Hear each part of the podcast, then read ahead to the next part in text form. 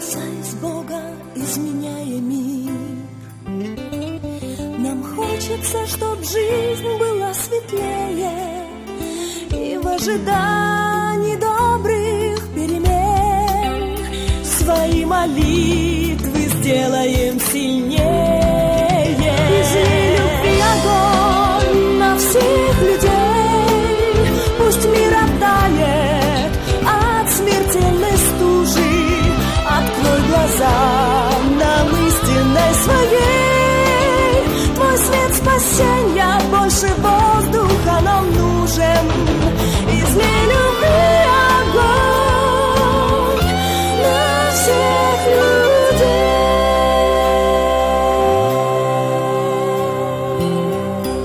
Терапия тишины – это тема сегодняшнего разговора. И, знаете,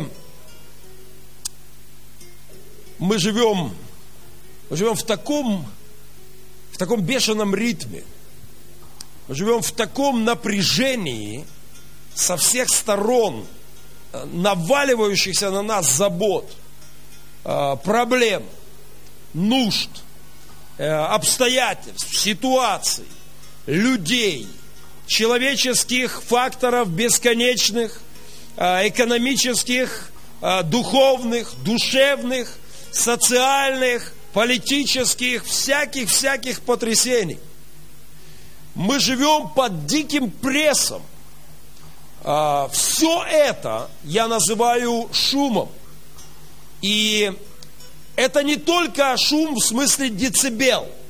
Это не только шум в смысле физического колебания воздуха. Это вот вся та суета и атмосфера, которая создает вот этот фон, фон напряжения в твоей жизни.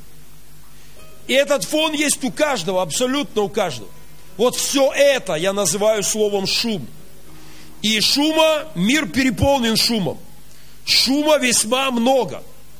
А, шум повсюду, вокруг нас, от, в разных лицах, в разных ситуациях, но наша жизнь, она окружена напряжением, огромным напряжением. И нам необходимо а, терапия или методика, а, методика уединений, методика, методика укрыв, укрывательства, если хотите, самого себя от этого шума пред лицом Божьим. Я абсолютно убежден, что то, что я сегодня говорю, это сверхважно. Я надеюсь, что, знаете, не потому, что это говорю я, но, но Господь говорит своему народу. Устами служителей, в разных церквях Бог обращается к людям. Я знаю точно, то, что я говорю сегодня, это Бог говорит мне и говорит всем здесь. Ну, поскольку я для себя наиболее яркая иллюстрация, я, пожалуй, на себе попытаюсь это показать. Знаете, на протяжении многих-многих лет я живу в большом прессе, в большой степени вот этого шума. На протяжении очень многих лет у меня э, слишком много забот, чересчур много забот. Я не очень э, ну, достаточно напряженный ритм в моей жизни, он с каждым годом усиливается. И не так давно я принял решение в своей жизни, которое связано было с детским семейным домом, э, и это добавило в мой очень нелегкий распорядок, добавило немалую порцию э, нагрузки, нагрузки, забот, шума в прямом и в переносном смысле этого слова шума э, в самых разных представлениях. Забот, событий, звонков, ситуаций, разговоров, вопросов. Это добавило мне достаточно э, немало. А, плюс к этому Семен Геннадьевич. Если до недавних пор у меня была келья, где я прятался, это мой кабинет. В моем доме, ну такой, знаете, трансформер, кабинет и спальня, и кабинет – ну, утром ты выгоняешь жену, и это превращается в кабинет. Собираешь кровать, получается кабинет. То есть, э, но Но, но теперь, после рождения Семена Геннадьевича, этот господин расположился со своим манежиком прямо возле моего письменного стола. Он ворвался в святое святых, ворвался с шумом. С достаточно динамичный мальчик, с достаточно внятными голосовыми данными, но вы понимаете, есть в кого. А, волевые замашки Елены Анатольевны, а это, кто знаком, женщина не слабая духом, и э, крикливый, как Ульяна Геннадьевна, и целеустремленный, как Богдана Геннадьевна. Гремучая смесь.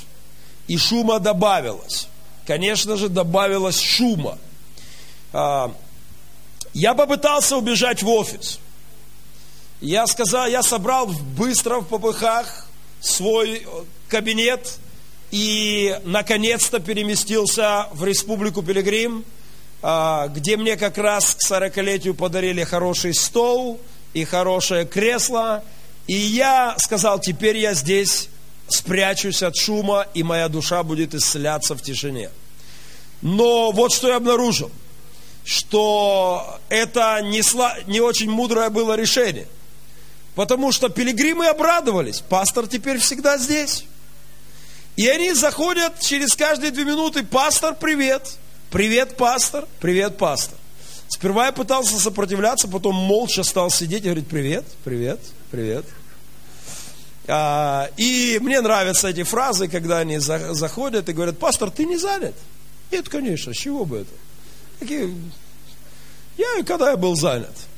К тому же сотрудники обрадовались, пастора теперь намного чаще можно видеть, старые друзья, и, о, пастор здесь. Пастор, кстати, э, здесь вот люди пришли. Если ты не занят, то и, конечно, чего я занят? Я как раз сидел и думал, с кем бы мне чаю попить. Я буквально умираю от одиночества. Я не знал, чем мне заняться. Как хорошо, что вы ко мне зашли. Особенно Юрий Андреевич, э, э, он, он всегда так он действительно заботится о людях, и он убежден, что всех людей надо привести в мой кабинет, и что я скажу им одно слово, и все изменится в их жизни. И поэтому он ведет всех ко мне в кабинет. Вот пастор, я кое-что придумал. И э, мои помощники сделали мне двойную дверь. И мы закрываем теперь одну и вторую. И вот когда я закрыл вторую, я расслабился. Я сел и сказал, наконец-то. Но пилигримы очень сообразительный народ. И проблема моего кабинета в том, что он находится на первом этаже. Они просто начали заходить с другой стороны. Тук-тук-тук. Пастор, привет. Пастор, надо поговорить. Пастор, ты не занят? И в конечном итоге мы пошли дальше. Братья заказали мне э, эти жалюзи. И теперь я могу там сидеть, скрываясь. Меня не видно оттуда. И мало ли, просто горит лампочка. Меня, просто я забыл выключить свет. Но на самом деле нужда в тишине, она возрастает. И количество шума увеличивается. Последний месяц был, был невероятным в моей жизни. А, Еще до этой поездки я имел очень плотное время. Мы начали новые проекты, мы э, начали некоторые реформы. Количество моих встреч, совещаний, бесед с людьми, а, посещений умножилось. А, мы начали съемки на телевидении, и мне пришлось ездить в течение недели перед моим отъездом. Я трижды ездил в Славянске назад, э, в Славянске назад, в Славянске назад. Э, по 260 в одну сторону, если я не ошибаюсь, и там тяжелейший график работы, и опять назад, и опять туда, и опять назад. В конечном итоге перед отъездом, перед отлетом была конференция. На эту конференцию я приехал за сутки раньше всех, потому что у меня были дополнительные совещания. Мы заседали день и ночь, головы квадратные, в перерывах между заседаниями мы делали тысячи вещей. И потом приехали братья из церкви на конференцию, сказали, пастор, мы так рады, что ты здесь. Сказали, пастор, ты же будешь здесь вместе с нами. Я скажу откровенно, я не стал братьям это объяснять. Но за сутки до своего вылета на другую часть земного шара, тяжелого перелета, я стоял на конференции, сказал, братья, я это, я пойду посплю на сцене в церкви. Они, может, подумали, что это шутка, но я знаю, что меня мотивировало. Я был еле живой, я еле стоял на ногах. И я взял спальный мешок, и я пошел, удалился от братьев. Я пришел э, в Славянске, кто был прямо в большой зал, и на, на сцене я лег спать у креста. У креста, прямо в спальном мешке. А, Ночью мне приснился сон, который напомнил мне о необходимости терапии, тишины для моего духовного здоровья. Мне приснилось, что я просыпаюсь, встаю на сцене, потягиваюсь, выспался, извините за подробности, переодеваюсь, и вдруг поворачиваюсь и вижу полный зал людей с битком, с балконом, молча смотрящих на меня – я думаю, что Господь таким образом начал говорить мне о терапии тишины в моей духовной жизни. Потом мы прыгнули в машину, потом мы прыгнули в поезд, потом мы прыгнули в самолет. В аэропорту я сказал, наконец-то я открою книгу. Я уединился от моих спутников, открыл книгу, и вдруг к нам прибегает говорит, пастор, там нас люди узнали, они хотят пообщаться. И мы начали общаться в аэропорту, и мы начали тут видеосъемку в аэропорту. Потом, потом было три недели сумасшедшего ритма в поездке. Каждый день встречи, собрания, посещения. А, хорошо, что у меня был Олег со мной, он как Берри Мор, вот, э, если кто помнит, он, когда в два часа ночи мы сидим в каком-нибудь доме, толпа людей, и все расспрашивают пастора, что вы думаете об этом? Пастор, а вот мы слушали ту вашу проповедь, каково ваше мнение по этому пункту? И два часа ночи, и ты сидишь, шатаясь в кресле, ты теряешь сознание. Я так благодарен Господу за Олега. Он входил и говорил, пастор, вам пора спать. И братья только начинали входить в азарт общения в два часа ночи. Пастор, пора спать. И он говорил это таким тоном, что у людей появлялось ощущение, что да-да, кстати, да, надо же отпускать пастора. Друзья, я понимаю, что писал апостол Павел, он, интересно, послушайте, апостол пишет о своих скорбях. Он пишет о том, что его избивали палками, нанося 50 ударов без одного почти до смерти. Он пишет о многих проблемах, и между ними он пишет, при этом ежедневное стечение людей. Это, это, это шум, это огромное напряжение в твою жизнь. И в конечном итоге я так был вымотан в этой поездке, а, что я сел в самолет, и в самолете я только открыл книгу, и в этот момент я наконец-то открыл книгу. И в этот момент Сергей Демидович, он проснулся на кресле впереди, выскочил и сказал, послушай, у меня есть несколько идей. И он, у него идеи день и ночь, и он начал буквально фонтанировать идеями и на весь самолет. И когда он устал от идей, и он исчез за креслом впереди меня, я опять открыл книгу. И, Господи, наконец-то я смогу побыть с книгой. И вдруг кто-то похлопал меня по плечу. Здравствуйте, вы Геннадий Махненко? Это вы написали книгу «Казнить нельзя помиловать». О, да! Это я! И, кстати, я как раз думал, с кем бы обсудить последнюю главу. А, на самом деле, на самом деле в нашей жизни много шума, много забот, много пресса. Я абсолютно убежден, что то, что я говорю, не касается меня лично, потому что я пастор. Неважно, кто вы. Вы домохозяйка но все равно в вашей жизни много шума. С утра кастрюли, с утра кастрюли кричат и требуют вашего внимания. А немытая, недомытая с вечера посуда, ребенок, работа, а, какие-то звонки, подруги, друзья, конечно, этот тиран муж, конечно, доставшие вас дети со своими заботами. И у вас все равно хватает шума.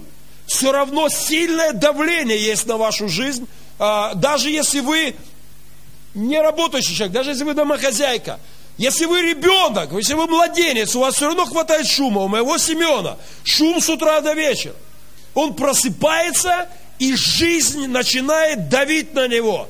Со всех сторон крики, а он, он добиться надо, он требует, он его треб, шум создает голод, шум создает любая, любая жажда. Вот это, он увидел мобильный телефон, который там лежит, все, крик, он должен к нему прийти, он должен его взять, и это и приятно, как он будет светиться.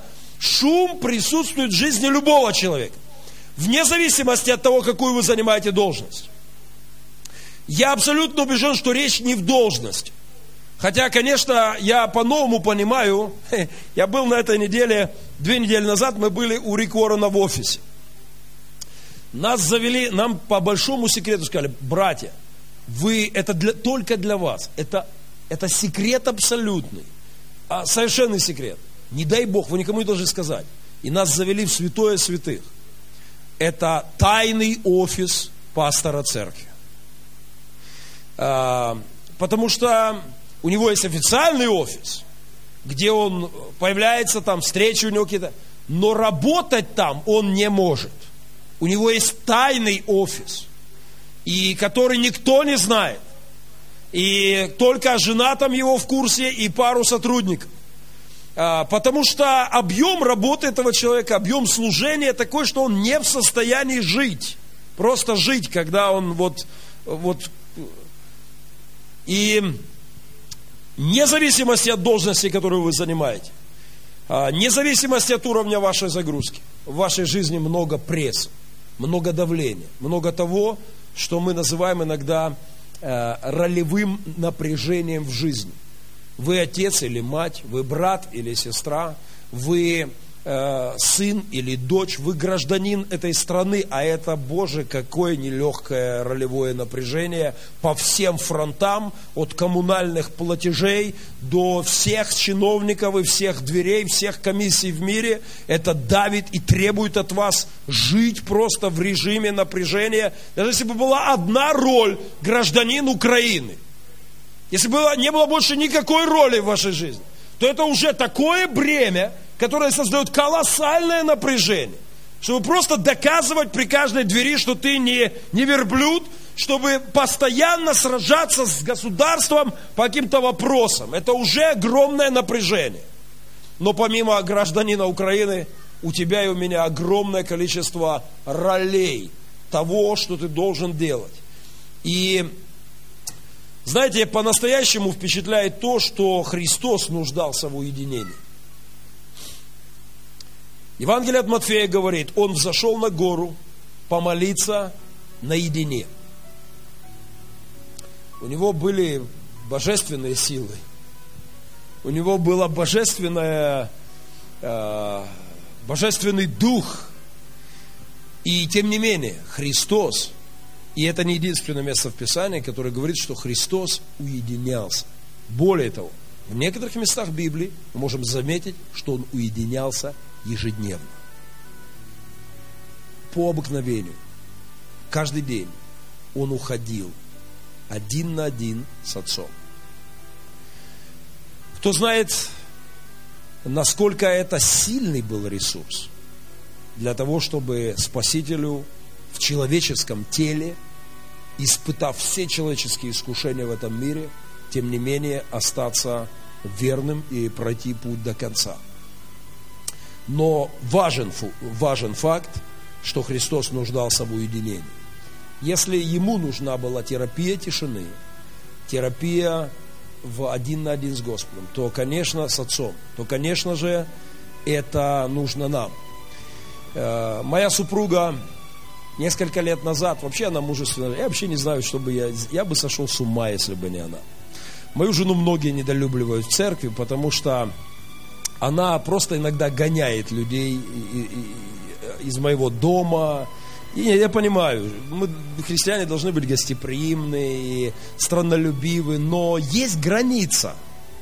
То есть есть где-то граница определенная. Однажды моя супруга, она принесла мне один лист. Это было много лет назад, и, к сожалению, не так много изменилось с тех пор. Она принесла мне лист с списком людей – и сказала, положила мне на стол говорит, сделай с этим что-то. Я больше не могу. Я спросил, что это за список? Это перечень какого-то региона в нашей церкви? Нет, это список людей, сегодня посетивших наш дом. Если я правильно помню, там было 24 человека. И это не был мой день рождения.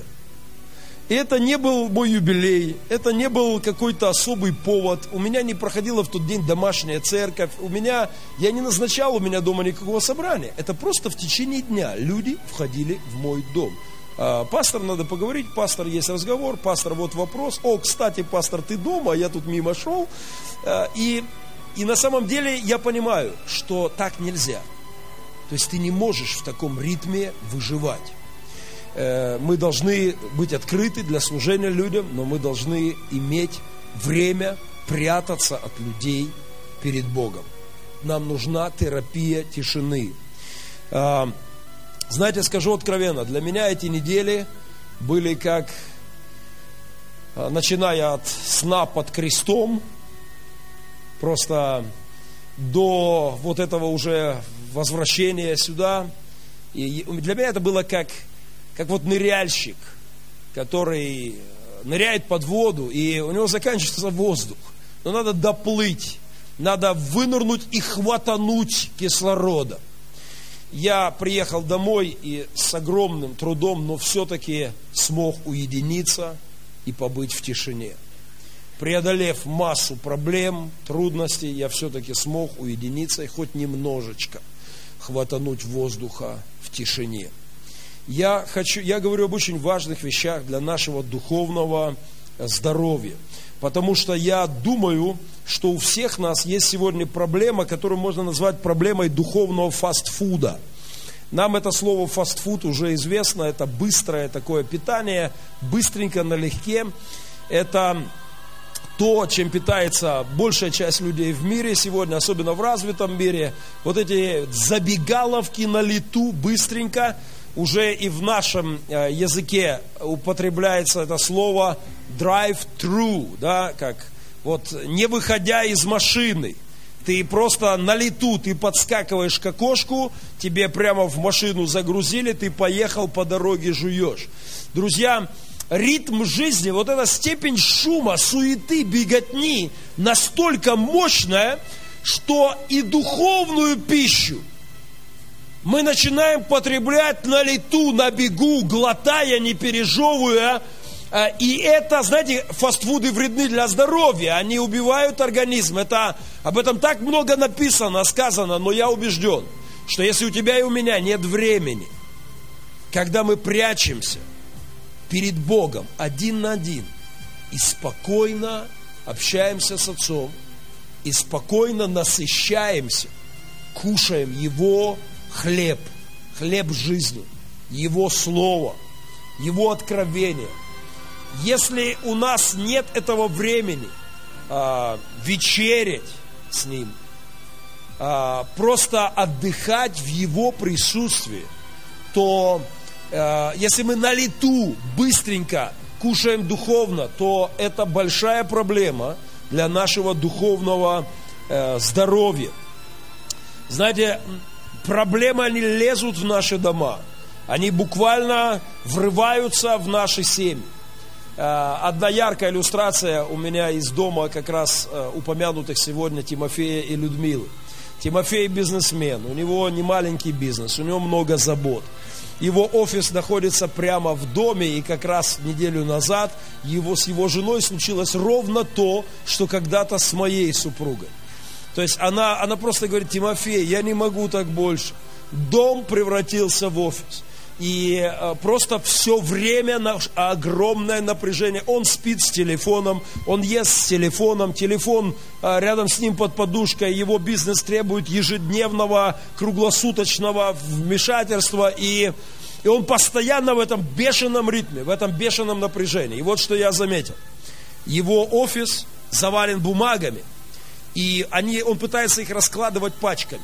Но эти пачки, они они разложены в кабинете, потом пачки начинают выходить из кабинета в коридор, и потом эти пачки, они, они раскладываются по ступенькам, которые ведут к- на второй этаж в его дом, к его спальне с женой. И я назвал это змеем. И я объявил борьбу с этим змеем. Я говорю, Тимофей, я сказал его жене, Людмила, смотри, этот змей ползет к вам уже в спальню. А, И на самом деле, я говорю, руби ему хвост, просто сражайся с ним. Друзья, на самом деле это проблема, потому что когда работа, она всегда с тобой, когда суета, заботы, люди, люди, стечение обстоятельств, нужды, звонки. Сегодня вообще катастрофа. Эти звонки вывели все на новый уровень. Раньше ты мог просто закрыть дверь, сегодня нет. Сегодня в любое время дня и ночи к тебе приходят и, и аймейлы. Еще по-настоящему не оценено это все. Я просыпался по утрам, и из-за компьютера торчат уши моего помощника. Он уже, уже общается со всем миром. Он уже, он уже руководит офисом из Америки, офисом в Пилигриме. Он уже отсылает, пересылает, пере- переделывает что-то. И это немыслимый ритм. Это немыслимый ритм. Олег, тебе особенно сегодня это звучит. Особенно. Ты должен мне дать конспект этой проповеди. Я извиняюсь, я в суете не успел подготовить конспект. Остановитесь и познайте, что я Бог.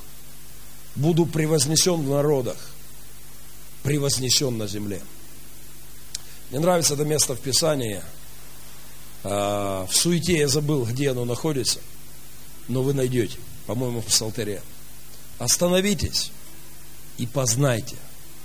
Знаете, это звучит много раз в разных местах Писания. Остановитесь. Если мы не выделим время для того, чтобы не осветим время, чтобы быть один на один с Богом, то мы по-настоящему не можем Его познать. Слышите? Это очень важная истина. Его нельзя познать на бегу. Его нельзя познать на лету. Для того, чтобы познавать Его, нужна тишина. Нужно... И смотрите, буду превознесен в народах. Я верю, что для настоящего качественного служения нашей общины она должна быть наполнена людьми, которые, да, отдают себя людям, да, служат людям изо всех сил, э, но силы для этого мы должны получать в уединении с Богом. Оно нужно нам как, как воздух, как это сверхважный пункт в нашей стратегии оздоровления личной духовной жизни и церкви в целом. Буду превознесен, буду превознесен, Господь говорит, на земле и в народах, если будут люди, которые умеют останавливаться, умеют уединяться и умеют насыщаться. Очень ярко описал проблему загнанных христиан э, Джош Макдауэлл. Э, нет. Э, как упорядочить внутренний мир Джош Макдауэлл? Макдональд. Джош Макдональд. Несложная фамилия для нас. Гордон Макдональд. Э, Гордон Макдональд. Замечательные книги на эту тему. Я надеюсь, опять-таки, Олег, запиши, пожалуйста, я надеюсь, что мы сможем раздобыть эти книги и дать их и в продажу, и в прокат, библиотеку нашу, но это очень важные книги на эту тему. Я скажу вам откровенно, что в, моей, в моем служении а, в свое время они провели встряску, но периодически это те вещи, которые надо вспоминать. Потому что очень ясно он говорит о загнанных христианах, о состоянии загнанных христиан. Я периодически нахожу в себе это состояние, когда количество забот и проблем начинает раздавливать тебя. И ты просто уже внутри, ты не можешь все время жить в режиме отдачи. Чтобы отдавать, надо получать. Чтобы отдавать качественно, надо получать качественно. Это как обмен веществ, да, ты не можешь иметь здоровье, энергию в теле, если ты не будешь качественно, стабильно, регулярно питаться физически. Тогда ты не можешь иметь здоровый организм. Ты не можешь иметь здоровую душу, здоровую семью, здоровую, здоровое качественное служение, если ты не будешь иметь систему качественного, здорового, витаминизированного, ритмичного, постабильного, э, питание, обеспечение жизненно необходимыми вещами. И этого не обойти, здесь не обойтись без проблемы тишины, без терапии тишины. Э, знаете, я видел и немало загнанных лидеров. Я хорошо знаю по себе, что это такое. Некоторые из э, наших сотрудников являются просто потрясающие примеры на эту тему. Э, просто совершенно уникальны. Я понимаю на самом деле, что если что-то не изменить, то люди так долго не протянут. И нам необходимо э, вырываться из этой проблемы. Человек с книгой становится редкостью. В нашем мире человек с книгой становится редкостью. Вопрос, что ты читаешь в последние, в эту неделю, в течение этой недели, звучит как издевка. Чаще всего это звучит как подколка. Потому что мы уже не читаем. Мы просматриваем интернет. Мы лазим в интернете. Мы листаем журналы. Мы проглядываем веб-сайты. Но потому что все это на бегу, это все такой фастфуд. Мы пролистываем бегло Библию. Нам некогда уединиться. Нам некогда по-настоящему кушать хорошую, качественную пищу. Не обойтись нам без уже упомянутого мной когда-то стихотворения Евгения Евтушенко. Проклятие века – это спешка. И человек, стирая пот, по жизни мечется, как пешка, попав затравленно в цейтнот поспешно пьют, поспешно любят, и опускается душа. Поспешно бьют, поспешно губят, а после каются спеша. Но ты хотя бы однажды в мире, когда он спит или кипит, остановись, как лошадь в мыле, почуяв пропасть у копыт. Остановись на полдороги, доверься небу, как судье, подумай, если не о Боге, хотя бы просто о себе. Опускается душа от проклятия спешки. Евтушенко повторяет по сути то, что говорит апостол, что мы были искуплены Христом от суетной жизни, преданной нам от отцов. Одна из сфер нашего искупления. Мы должны быть освобождены от тирании шума мы должны иметь право остановить шум в своей жизни. Мир духа требует тишины. Мир духа – это тонкий мир на краю человеческого восприятия. А, духовный мир на самом краю спектра твоего восприятия мира. И если ты не будешь иметь тишину, ты не будешь слышать Господа. А, да, он однажды заговорит глазом подобным грому. Писание говорит, что его голос однажды будет как голос тысяч, вот многих, как голос тысяч громов. Но сегодня Господь говорит тихо. Как правило, Он говорит человеческой душе в тишине. Если, если ты не изолируешься от, от криков этого мира, от шума этого мира, от давления этого мира, если ты не будешь иметь периодическое время уединения, то то ты будешь слабо слышать ее. Для меня это совершенно очевидно. Когда мне удается э, вот окружиться, закрыться тишиной, я начинаю слышать его. Я начинаю слышать его четко. Я начинаю видеть, что он видит. Я начинаю переживать, что он переживает. Я чувствую его водительство тогда. А в суете и беготне я, не, я теряю это а, потребность в хорошей книге у камина. Вот в мире, во всем мире люди хотят построить камин. И все с одной, по одной причине. Все представляют, как они сидят у камина с книгой. Где-то рядом кошка, соба, собака, да, где-то кто-то такое, что-то, Бенечка покойный тут сразу всплывает у нас. И вот эта картина, ты с книгой, чашка чая, и ты просто в тишине.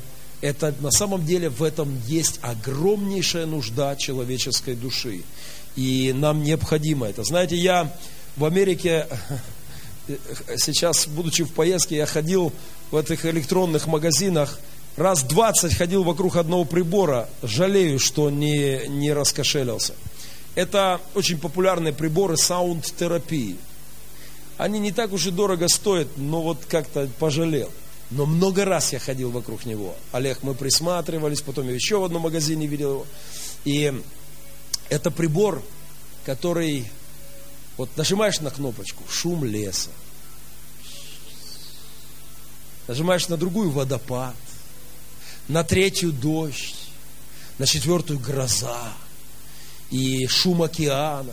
И вот эти все вещи. Я, на самом деле, нам нужна тишина, человеку нужна. Это востребовано.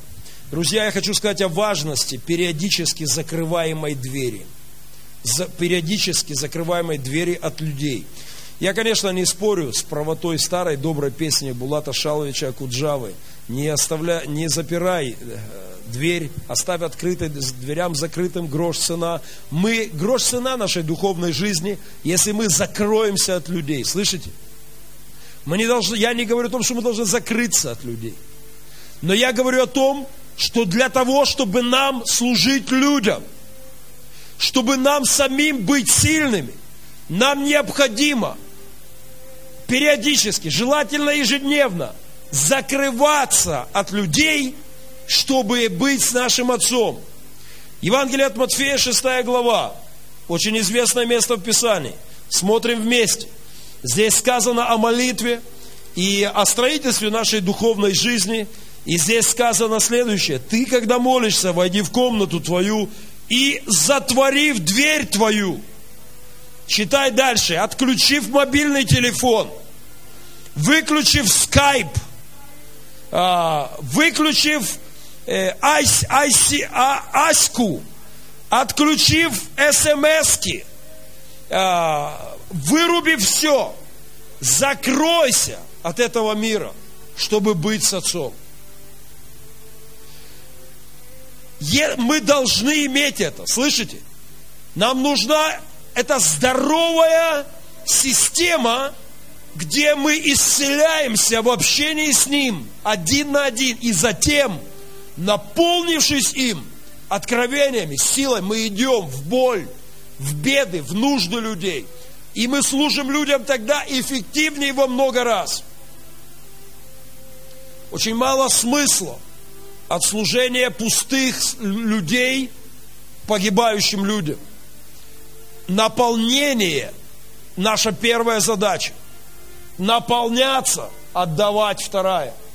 Поэтому закрывать двери в ежедневном режиме, если хотите, нам назначено у царя – мне назначена встреча. У меня занят. Я, мне, у меня встреча с Господом. Это время важно. И оно должно быть в нашем дне. Когда мы, я ищу методики, а мне хотелось бы сказать о молитвенном дневнике. Когда я думаю о том, как эту терапию тишины выстраивать, молитвенный дневник – одна из хороших практик. В лучшее время своей духовной жизни – я связываю с тем, что когда я веду молитвенный дневник ежедневно, э, если вы хотите больше вникнуть в это, почитайте в этой же книге Билл Хейблса «Слишком занят, чтобы не молиться» есть хорошее, хорошее размышление, его практика молитвенного дневника. А, у меня есть такое, к моему сожалению, я не так часто последние годы к нему обращаюсь, но, Боже мой, когда я просто закрываюсь и открываю этот дневник – и когда я начинаю просто писать ему, это удивительнейшее время в моей жизни. Это настоящая саунд-терапия. Знаете, можно купить этот прибор и поставить, но там нет кнопки «Голос Божий». А без него ты не исцеляешься, ты не выздоравливаешь, ты не обновляешься. И это можно, в этих приборах этого нет. Это можно только, когда ты действительно уединяешься с ним. Молитвенный дневник – одна из вещей, которые можно попробовать. Я бы хотел сказать о необходимости евангельского исихазма. Не бойтесь этого термина. Это знаменитый христианский термин. А, это это методики, если хотите, это слово можно перевести исихия, это как слово покой, тишина, безмолвие. Огромное направление в христианском богословии говорит об э, христианском исихазме. Пожалуй, об этом мы будем говорить на одном из лидерских колледжей. Мы обязательно войдем в это глубже, потому что я верю, э, что нам, евангельским христианам, знаете, есть одна крайность – когда кто-то ушел от людей, спрятавшись просто в келью, замуровав себя на всю жизнь, и нашел там покой, уединение и тишину с терапией. Но иногда эта тишина уже мертвая. Иногда это тишина, которая поработила человека.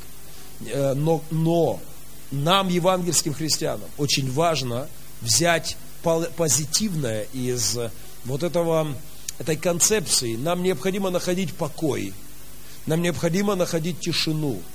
Мы слишком увлечены внешним миром. Нам нужно усилить несоизмеримо увлеченность внутренним миром своим. Об этом мы будем иметь длинный и серьезный разговор. Сегодня я не смогу входить в это, поскольку, поскольку время мое подходит к концу, а у нас порядок в скинии, и я в этом году заканчиваю проповеди почти вовремя и намного, намного улучшаем это.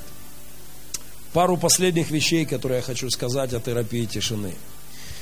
Мы загнаны, как Йохан Бабай из «Иронии судьбы 2». Сделайте музыку погромче, хорошая музыка. Если вы смотрели этот фильм, а, я хочу сразу сказать про Йохана и Бабай. Я уточнил, я долго, я долго проверял в словаре, имеет ли пастор право на произношение этой фразы. Выяснил, имеет. Ничего смертельного там нет. Но если вы смотрели это хорошее продолжение этой классики, то вот этот парень с, с этой блютузами, hand-free, все вот эти технологии, который, разговаривая со своей любимой, тут же переключается – на, на там, да-да, да, я за, да, буду, скоро буду, и смотрит ей в глаза. Э, и потом спрашивает, ты кто?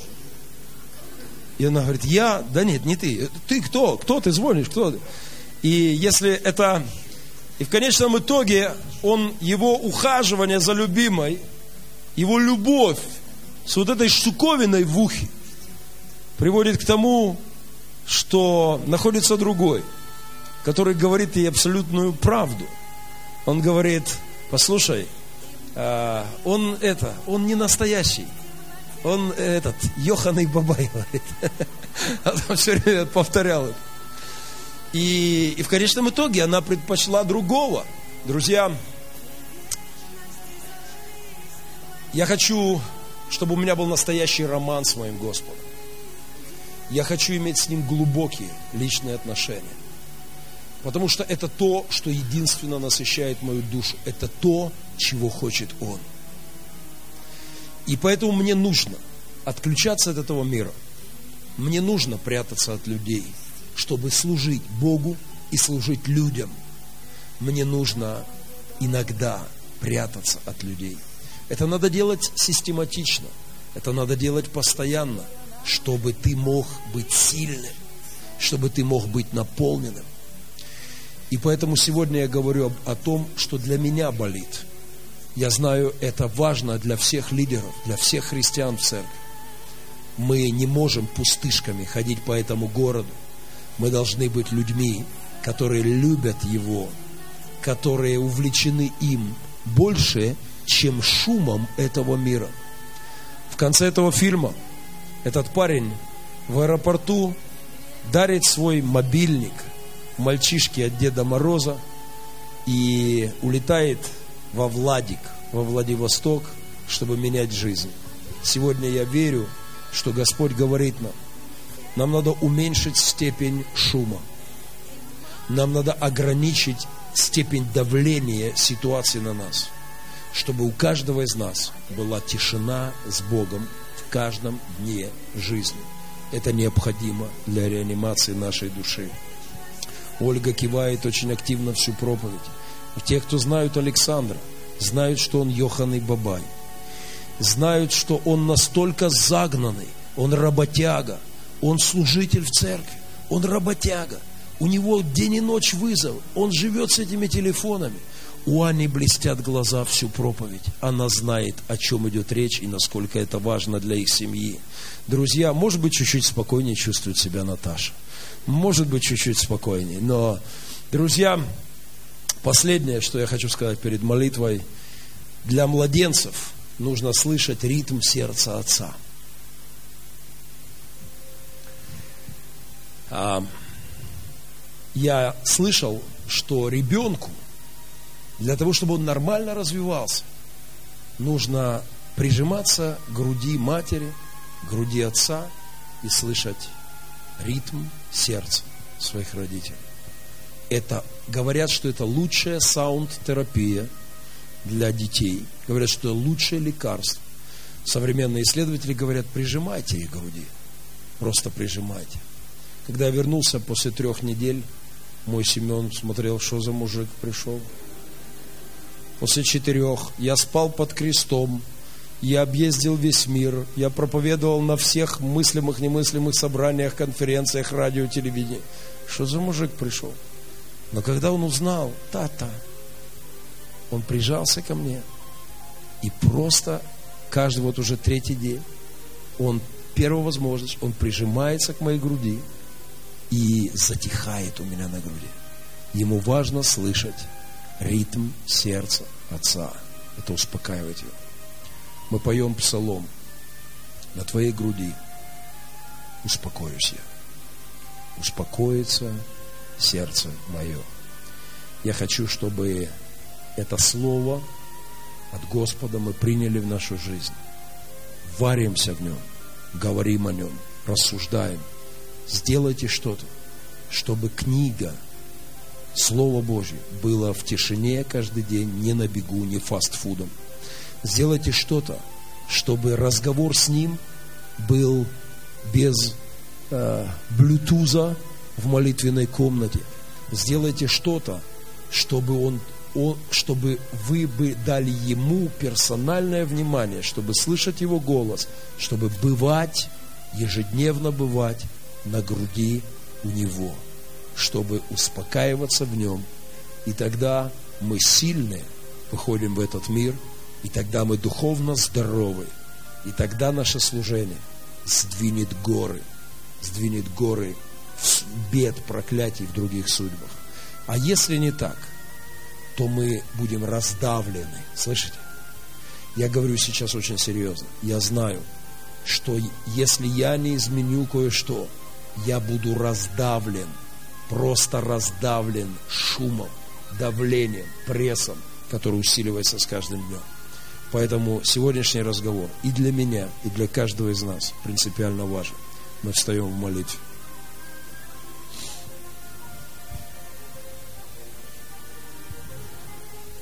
Отец, мы, мы мечтаем о исцелении наших сердец. Мы мечтаем о выздоровлении – мы мечтаем о том, чтобы наши души, они, они набирали силы, чтобы мы были сильными, мощными в Тебе, Господь. Боже, чтобы наша вера крепла, чтобы мы реанимировались, чтобы мы наполнялись духовным здоровьем, чтобы наши духовные щечки были розовыми, чтобы наши духовные мышцы, они переливались силой Твоей. Господь, мы мечтаем о том, чтобы церковь Твоя, в церковь Твою возвращалась сила Духа. Боже, нам не обойтись без тишины, без уединения с Тобой, без того, чтобы закрываться от всего этого мира, чтобы останавливаться и познавать Тебя. Боже, Ты, когда был во плоти на этой земле, дал нам пример. Ты в ежедневном режиме укрывался от людей, укрывался от, от обстоятельств, укрывался от всего шума, чтобы быть с Отцом. Господь, научи нас этому для нашего духовного здоровья в мире давления, в мире пресса, в мире тысячи криков, забот и нужд. Дай нам, Господи, этот поиск внутреннего мира, внутренней тишины с Тобой. Отец, благослови нас, Боже. Господи, мы мы верим, что Ты будешь обновлять наш дух. Мы верим, что Ты дашь нам, Господи, просто, просто уединяться с Тобой, просто дать Тебе персональное внимание, Господи, и позволить Тебе иметь с нами личные отношения. Господь, дай нам, чтобы мы могли закрывать за собой двери – входя ежедневно в общение с Тобой, чтобы мы могли отрезать этот шум, от, закрывать это давление, перекрывать это, этот пресс мира, Господь, чтобы мы могли быть с Тобой и, набравшись сил, могли умножить свое качественное служение этому миру. Господь, благослови нас в этом во имя Иисуса Христа. Отец, я прошу Тебя сегодня о себе, я прошу Тебя, Господи, о всех моих братьях и сестрах. Я молю Тебя, Боже, Господи, обновляй дух церкви. Научи нас, Боже, эту терапию тишины, эту саунд-терапию, Господь. Дай нам, Боже, чтобы мы слышали Твой голос, чтобы мы слышали ритм Твоего сердца, и чтобы на Твоей груди мы успокаивались и имели этот мир – имели этот покой внутри себя. Благослови нас, Господь, в этом. Все это просим во имя Иисуса Христа. Аминь. Касаясь Бога, изменяя мир, Нам хочется, чтоб жизнь была светлее, И в ожидании добрых перемен Свои молитвы сделаем сильнее see